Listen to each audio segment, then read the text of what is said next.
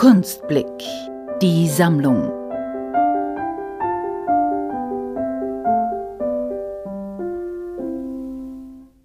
Ich bin Natalia Dinzel-Bondarenko, bin in der Ukraine geboren und aufgewachsen.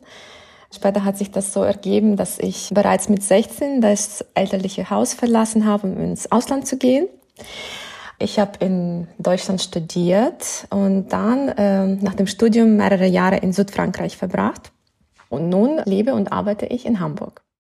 Meine Kunst ist Ausdruck dessen, wie ich es versuche, das Leben zu verstehen.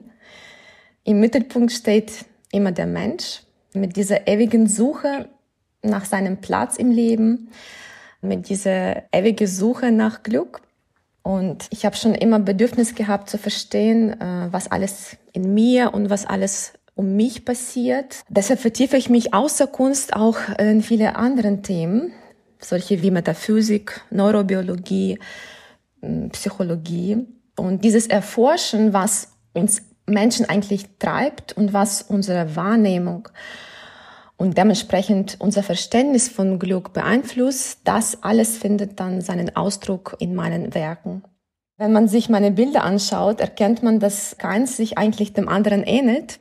Sozusagen jedes Bild ist ein Unikat, weil das hat ja alles mit diesem Erforschen des Menschen zu tun, weil jeder Mensch nach meiner Wahrnehmung ist ein Unikat. Genauso wie jeder Moment, den wir erleben, ist einmalig. Und das alles, so wie ich das verstehe, das alles findet sich in meiner Kunst. Der Titel ist Konfetti Nummer eins. Das ist das erste Bild aus der Konfetti-Reihe. Insgesamt gibt es drei. Das ist so eine Art Trilogie, wie man das zum Beispiel aus der Literatur kennt. Die Werke aus der Reihe Konfetti stehen zwar zueinander in Verbindung, sind aber auf der anderen Seite total eigenständig und jedes Bild erzählt seine eigene Geschichte. Technik und Maße das ist Acryl und Sprühfarbe auf Leinwand.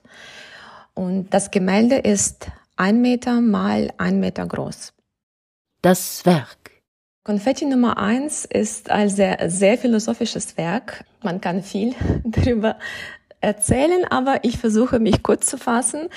Es geht hier darum, wie vielschichtig und auch wie vergänglich alles im Leben ist und wie wir Menschen immer wieder diesen Übergang von der Schwere ins Leichte schaffen.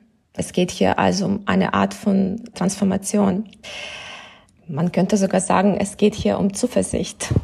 Das strahlt äh, viel Tiefe und Unendlichkeit aus, hat sehr positive Farben.